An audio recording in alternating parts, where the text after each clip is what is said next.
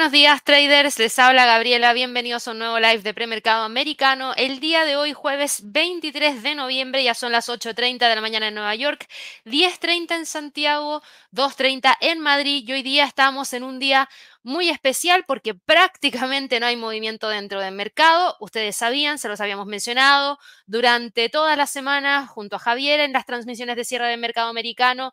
El viernes de la semana pasada junto a Eduardo en el visor de los mercados. Hoy día es Thanksgiving Day, el Día de Acción de Gracias o también conocido como el Día del Pago en Estados Unidos, en donde el mercado en Estados Unidos está cerrado. Por ende, prácticamente no está pasando nada. Ahora, ¿Tenemos algunos mercados que están abiertos? Sí.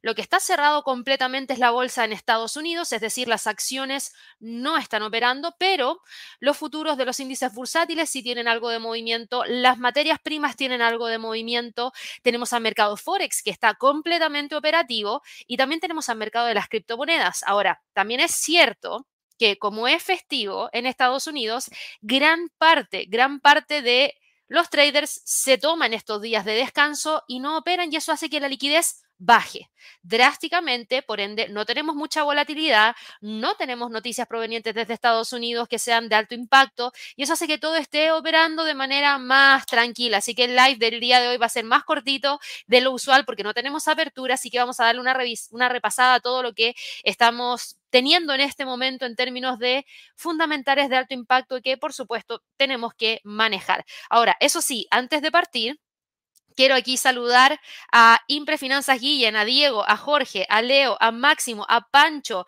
y a María, que a pesar de ser festivos, se conectaron el día de hoy al live de premercado americano muy tempranito, me imagino, así que les mando un fuerte abrazo por apoyarnos aquí y que estén conectados el día de hoy. Y aprovecho también de recordarles que tenemos el curso de estrategias de scalping, en realidad no curso de estrategias de scalping, sino que es el curso Ninja Scalper que vamos a estar realizando en enero del 2024.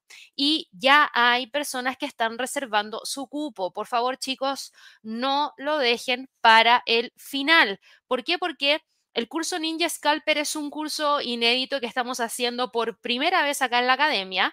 Este es un curso que tiene de todo un poquito, como les comenté. Entregamos un pack donde van a tener la teoría a través del curso de Scalping en 360 grados, donde van a aprender qué es lo que es el Scalping, cómo crear una estrategia, cómo backtestean también una estrategia.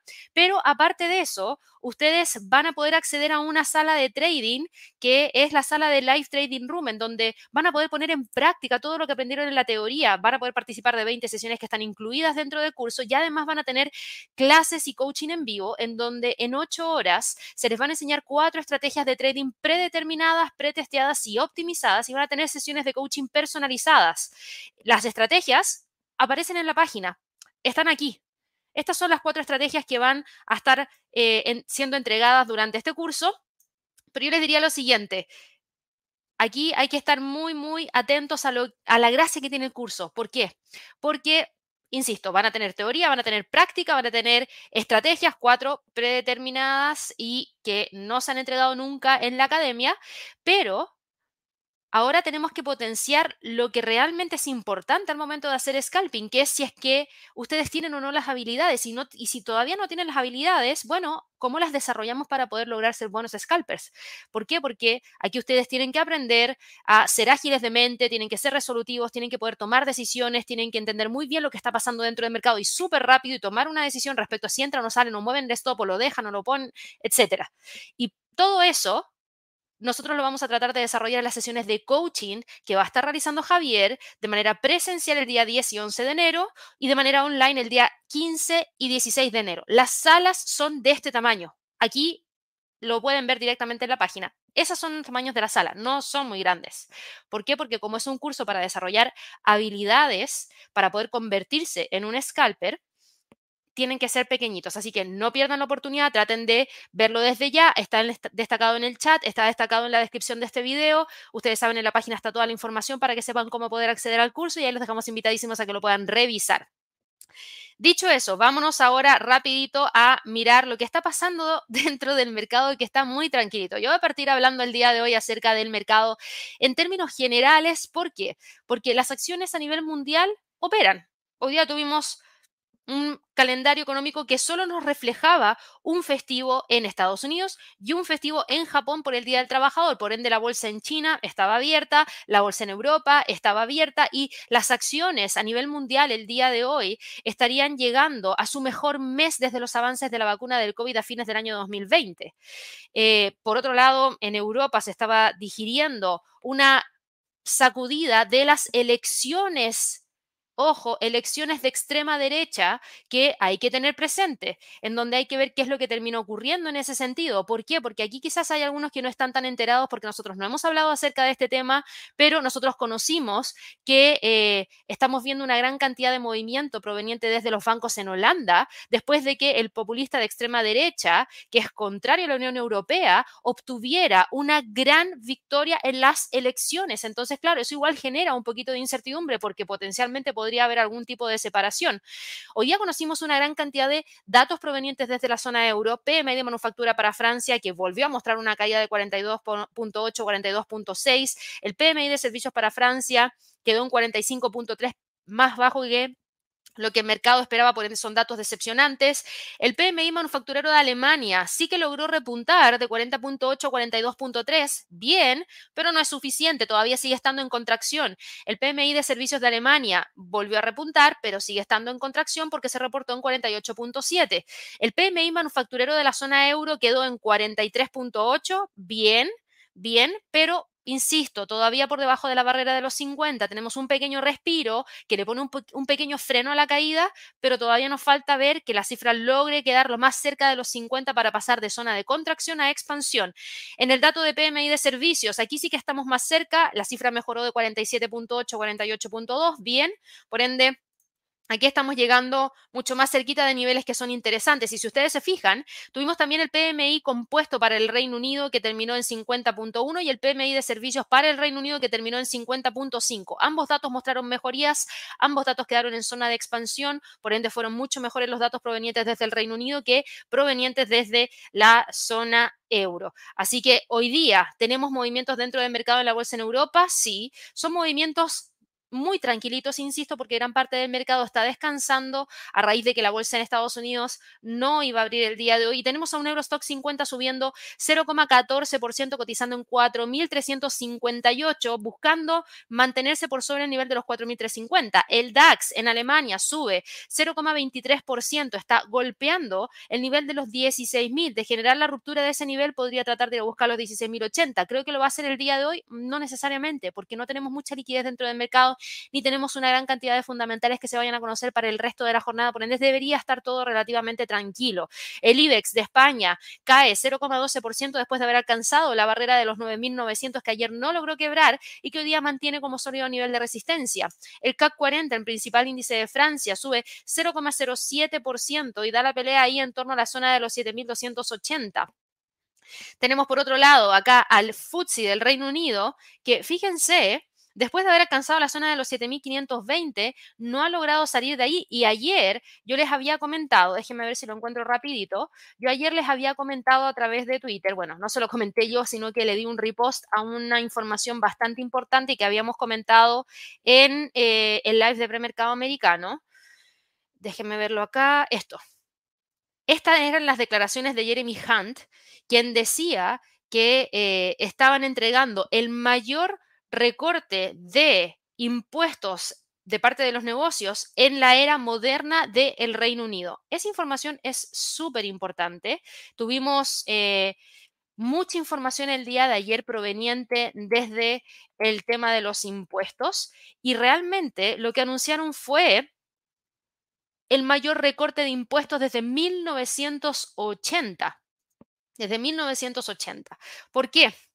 Porque aquí lo que nosotros estamos viendo en términos de información que se nos entregó fue lo siguiente en cuanto a datos duros. Jeremy Hunt, para quienes no lo saben, es el eh, ministro de Finanzas del Reino Unido y qué fue lo que nos entregó como eh, medidas que el gobierno va a adoptar para poder alcanzar los objetivos que tienen.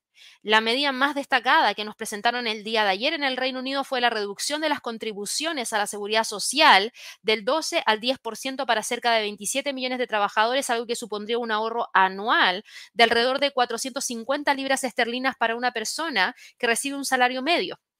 Eh, el gobierno británico dice estar orgulloso de la gestión económica que han llevado a cabo en el último año. ¿Por qué? Porque han reducido la inflación a la mitad, se han propuesto bajar la deuda pública, garantizar el crecimiento económico, unos objetivos que según ellos mismos se están cumpliendo, aunque un ritmo menor de lo esperado. ¿Por qué? Porque nosotros hemos visto que, por ejemplo, las previsiones de crecimiento para el Reino Unido de parte de la Oficina de Responsabilidad Presupuestaria fueron rebajadas eh, para los próximos dos años, del 1,8 al 2,5% previsto para el año 2024 y para el año 2025, que fueron las cifras que se entregaron en marzo, hacia un 0,7 y un 1,4% respectivamente. O sea, antes teníamos un 1,8 para el 2024 y ahora tenemos 0,7. Antes teníamos un 2,5 para el 2025 y ahora tenemos un 1,4%. Es bastante la rebaja.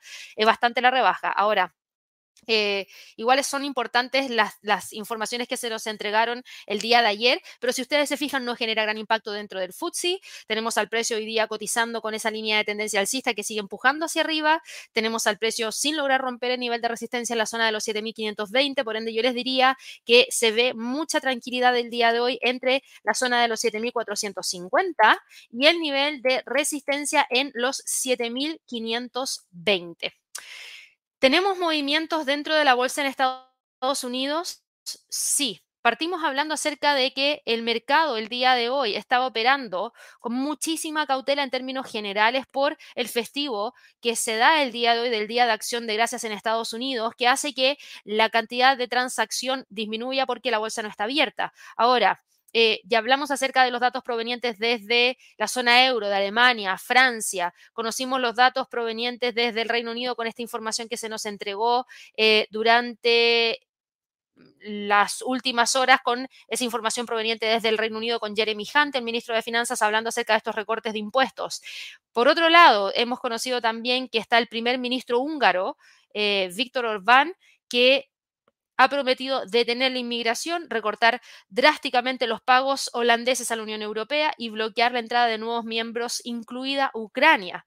Y contra todo pronóstico, su partido obtuvo 37 de los 150 escaños, muy por delante de los 25 de una candidatura conjunta de laboristas y verdes y los 24 del conservador Partido Popular por la Libertad y la Democracia del primer ministro saliente. Por ende, aquí estamos viendo un vuelco hacia la extrema derecha en el caso de países que están en este momento en eh, la zona euro y que hay que mirar de cerca para ver cómo esto va cambiando, por supuesto, eh, la configuración a nivel local. En Asia, en Asia, que también tuvimos movimientos dentro de la bolsa en Asia, no por parte del Nikkei, pero sí movimientos dentro de la bolsa en China. ¿Qué es lo que conocimos? La atención se centró en China principalmente porque tuvimos más señales de apoyo al sufrido mercado inmobiliario, lo comentábamos eh, brevemente el día de ayer, conocimos que la endeudada Country Garden estaría en una lista de promotores que recibirían ayuda de parte del gobierno chino, por ende eso trajo cierta calma dentro del mercado específicamente al sector inmobiliario, los asesores del gobierno gobierno chino recomendarían en una reunión anual de responsables de política monetaria que los objetivos de crecimiento económico para el próximo año se fijen entre un 4,5 y un 5,5%. Eh, conocimos el día de ayer que... Eh, estamos teniendo estos apoyos porque también había un gran gestor de patrimonios con una fuerte exposición al mercado inmobiliario chino, que había revelado que se enfrentaba a la insolvencia con pasivos relevantes de hasta 64 mil millones de dólares. Por ende, claro que preocupaba y por eso estaba esta lista de promotores que recibirán ayudas donde estaba incorporado Country Garden. Así que el mercado del día de hoy estuvo operando, yo diría que con estas alzas que estamos viendo ahora, con calma por este apoyo que se le entregaría al sector. Tenemos al Hang subiendo, bueno, que cerró hoy día con una alza de 0,99% por debajo de los 18.000, al CSI 300 con una alza de 0,48%, cerrando en 3.561.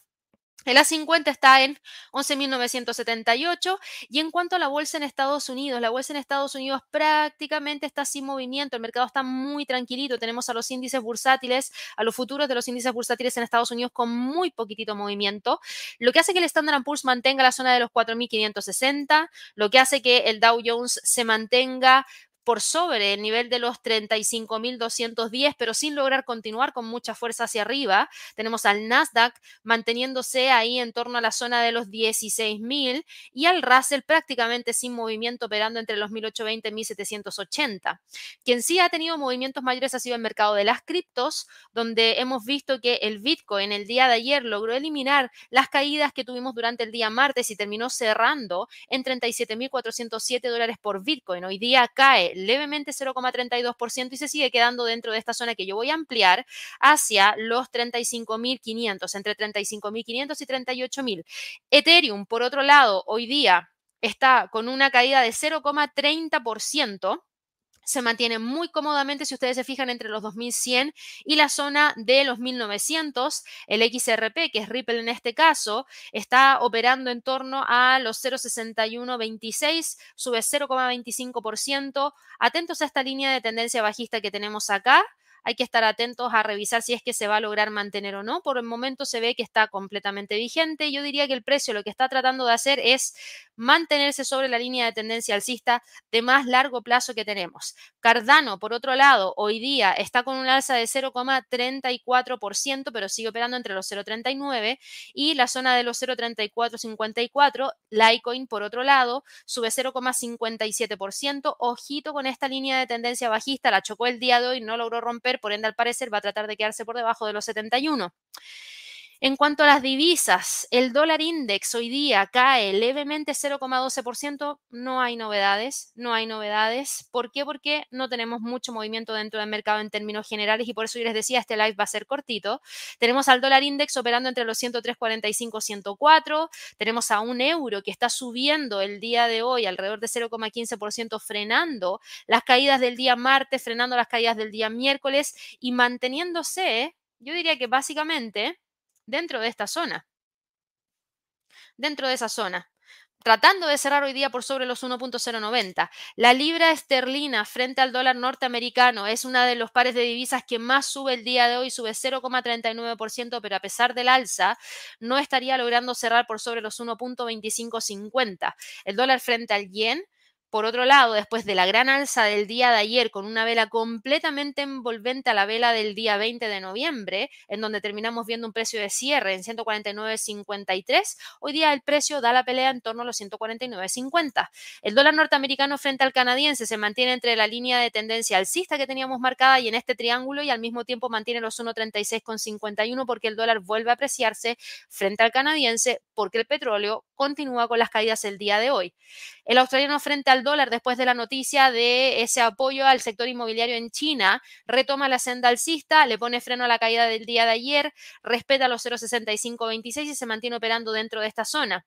El dólar neozelandés frente al dólar, lo mismo, se mantiene entre los 0,6050, 0,60 y no se ve que esté despegando con mucha fuerza porque no hay razones, no hay liquidez, no hay volúmenes de transacciones relevantes porque, insisto, si bien el mercado Forex está abierto, una gran cantidad de personas están utilizando el tiempo para trasladarse hacia el lugar en el cual van a celebrar el Día de Acción de Gracias. De hecho, hoy día en la mañana mostraban en las noticias acá en Chile las largas filas de autos en las carreteras de Estados Unidos y la gran cantidad de personas en los aeropuertos tomando un avión para llegar al lugar de destino para celebrar en familia el Día de Acción de Gracias. Así que eso también se ve reflejado con la cantidad de volumen y liquidez que estamos teniendo en este momento en el mercado Forex en general.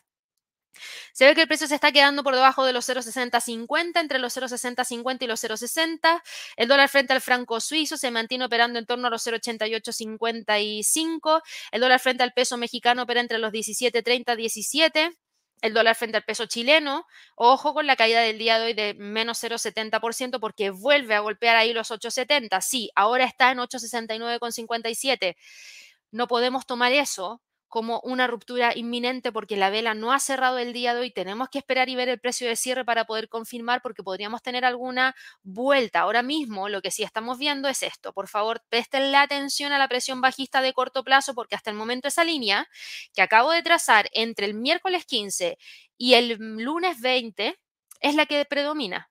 Y el mercado efectivamente está mostrando este movimiento hacia la baja. El Banco Central publicó un discurso del presidente, de la presidenta en este caso del Banco Central, que es Rosana Costa, en donde mencionó que la convergencia del IPC en Chile continúa su curso y que los próximos recortes de tasas serían considerando la macro a nivel global. Así que mucha atención, tenemos esos niveles de soporte que vamos a tener que monitorear para el resto de la jornada y estar atentos a ver si efectivamente nos habla de un rompimiento que nos pueda llevar hacia la zona de los 8.50, 8.47. El dólar frente al peso colombiano se mantiene lateral entre los 4.120 y 3.959. El dólar frente al sol operando con mucha tranquilidad en torno a los 3.74. El petróleo, por otro lado, cae el día de hoy con un retroceso de alrededor de un 1.01%.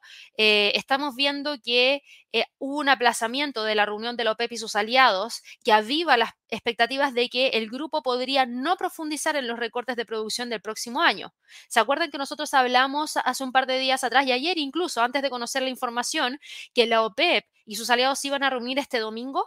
Bueno, el día de ayer, por sorpresa, por sorpresa y de verdad que sí, la OPEP aplazó su reunión que estaba pactada para este domingo hasta el 30 de noviembre, en donde tienen esta reunión ministerial en donde discuten los recortes de producción. Según las fuentes de la OPEP y sus aliados, los productores tuvieron dificultades para ponerse de acuerdo sobre los niveles de producción antes de la reunión prevista para el día 26 de noviembre, lo que sugiere que el desacuerdo estaba relacionado en gran medida con un trío de países africanos, Angola, Congo y Nigeria, que pretendían aumentar sus cuotas de suministro para todo el año 2024 por encima de los niveles provisionales acordados en la reunión de junio del grupo de la OPEP y sus aliados. Así que hay que estar atentos porque Angola y el Congo han estado produciendo por debajo de sus objetivos de producción para el año 2024. Nigeria ha sido capaz de situar su producción cerca o por encima del objetivo gracias a la mejora de la situación de seguridad en el delta del Níger, que es rico en petróleo. Así que hay que estar atentos. Hay disturbios internos que eh, se han sofocado con eficacia en el pasado. El último episodio que tuvimos y el que estamos viendo ahora pone de manifiesto la enormidad de la tarea que debe llevar a cabo la OPEP, la OPEP y sus aliados, que no es menor que poner de acuerdo a todos los países. Así que hoy día el precio del petróleo cae un 1% de continuar cayendo podría llevarnos a los 74, pero yo creo que va a estar acotado el precio en torno a los niveles actuales. El oro sube 0,13%, opera entre los 2.000 y los 1.980. La plata cae 0,05% y opera entre los 24 y 23,50. Y el cobre está con una leve alza de 0,07% cotizando en 3,76. Es lo que ha pasado el día de hoy en cuanto a movimientos generales del mercado. Eh, aquí Impre Finanzas me preguntaba por el LBRI cripto vamos a ver porque hoy día el mercado de las criptos es lo que hay que estar mirando. No hay que estar mirando el mercado accionario porque el mercado accionario no está abierto, no tenemos precio de premercado, así que eso no lo vamos a tocar el día de hoy. Pero esta cripto viene con un movimiento bajista importante a diferencia del resto de las otras criptos. Por ende, yo te diría, presta atención a la condición técnica actual porque ahora mismo se ve que el precio tiene mucha fuerza como para poder continuar con la caída. Y si yo me voy a un gráfico semanal, mejor dicho, estamos frente a nuevos mínimos. Por ende, el precio podría continuar cayendo y en términos de niveles, el próximo nivel más interesante es donde tenemos un soporte 1 eh, muy cerquita de la zona de los 0.0010. Aquí Diego nos dice que es fundamental debe haber para que exista un cambio de tendencia en el dólar index la próxima semana. Uh, tenemos datos la próxima semana importantes. El PCE, ese es un dato importante para que cambie la tendencia, es decir, que pase de tendencia bajista a tendencia alcista. Tendría que salir el dato de PCE muy, muy elevado y no creo que vaya a salir muy, muy elevado por las cifras de órdenes de bienes durables, por los datos de ventas minoristas que hemos conocido. Por ende, yo esperaría que este dato de precios del gasto en consumo personal subyacente esté en línea con lo que el mercado espera, que es ver una caída en las cifras. Si la cifra sube y vuelve a estar por sobre el 4%, podría darte ese pequeño cambio la próxima semana, pero considero que no es tan factible. Em, Leo nos decía todo tranquilo, sí. Gracias a aquí Máximo que dice siempre haciendo el aguante. Gracias aquí Pancho también por incorporarte. María nos preguntaba por el gas natural y el gas natural hoy día está con un alza de 0,36%, quedándose ahí en torno a los 2,84. Fíjate, fíjate María, ayer hablamos de los 2,80. Yo les dije, hay que mirar ese nivel para el precio de cierre del día de ayer. ¿Por qué? Porque no podemos quedarnos con solamente una vela cerrando levemente por debajo de la media móvil de 100 para confirmar una entrada en venta. ¿Qué pasa hoy día? El precio sube 0,50% y vuelve a quedar por sobre los 2,80. Hay que seguir monitoreándolo. De hecho, los niveles más importantes ahora están acá. 2,86 y esos 2,80. ¿Sí? Si el precio sale de ahí hacia arriba, podríamos quedarnos con la idea de que va a respetar la línea de tendencia alcista, por ende hay que estar atentos. No creo que vaya a buscar la ruptura el día de hoy, pero fíjate cómo se da ese, esa mantención de ese nivel. Eh, vamos aquí con algunos saludos. Eh, J. Franklin dice, Binance es confiable hoy. Tosja dice yo también, me, porque también se despertó para aquí estar presente. Un saludo para ti también, Tosja.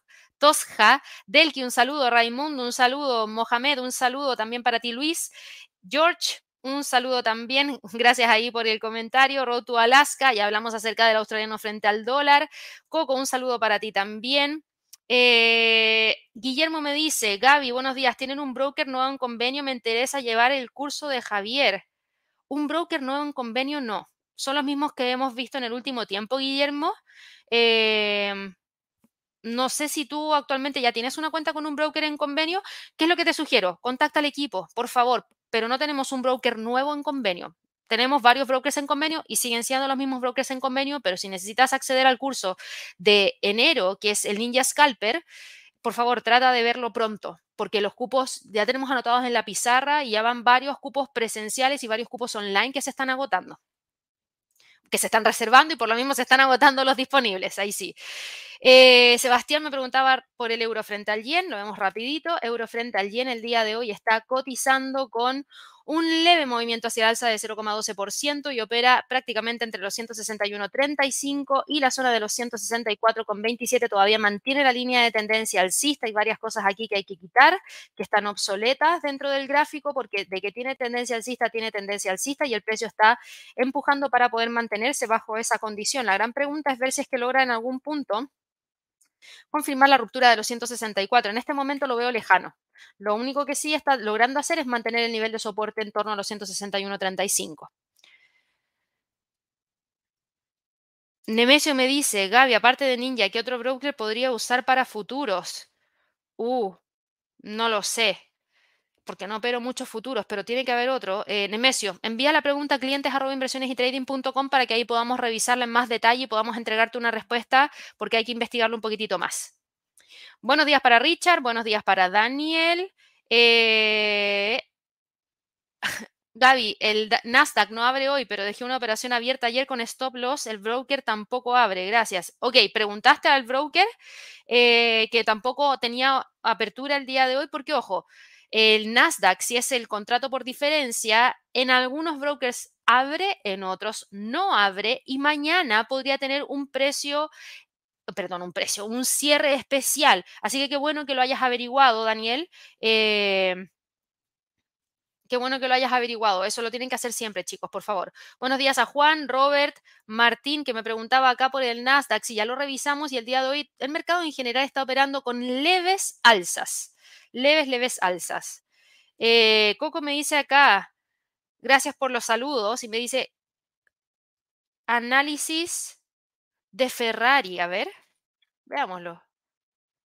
La bolsa de Milán, que sí está abierta el día de hoy, está en 332,90. Por eso es bueno, ojo chicos, cuando ustedes elijan brokers y ustedes operen acciones, fíjense, Hoy día, si ustedes estuvieran operando con un broker que tiene a Ferrari y les interesa Ferrari, podrían estar operando Ferrari sin ningún problema, porque Ferrari cotiza la bolsa de Milán. Hay un montón de brokers que les entregan acceso a una gran cantidad de otras bolsas, no solamente la de Estados Unidos.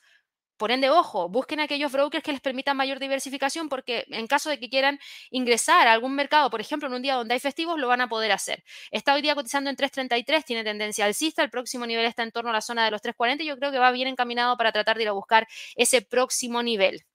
Em, y chicos, voy a ir ya cerrando. Sé que hay preguntas acá de acciones, pero no las voy a tomar el día de hoy porque el mercado está eh, en este caso, cerrado. Aquí hay una pregunta de Delki. ¿Ninja Scalper será transmitido? ¿A qué te refieres con será transmitido? Mira, Ninja Scalper puedes acceder de dos formas. Primero, para las clases y coaching en vivo tienes dos opciones. Una presencial que es en Santiago de Chile, que no va a ser transmitida, que es 100% presencial. Mm, acá para, para, tener la mejor experiencia y enfocarnos realmente en ese desarrollo de habilidades, que es el 10 y el 11 de enero. Y después tenemos una opción que es 100% online, que es el 15 y el 16 de enero, que se transmite online, pero no es abierto. Esto es un curso pagado. Así que espero que puedas participar. Aquí están las formas de poder acceder del KI. Eh, D nos dice el broker BFX está con ustedes, es chileno. Eh, no, no tenemos convenio con ese broker. Gabriel me dice, Gaby, ¿qué opinas sobre los casos de neumonía en las escuelas de China? Mira, no lo he escuchado. Primera vez que lo escucho, déjame anotarlo por ahí porque quizás es algo que hay que analizar. Eh, sé que han crecido los aumentos de casos de COVID nuevamente.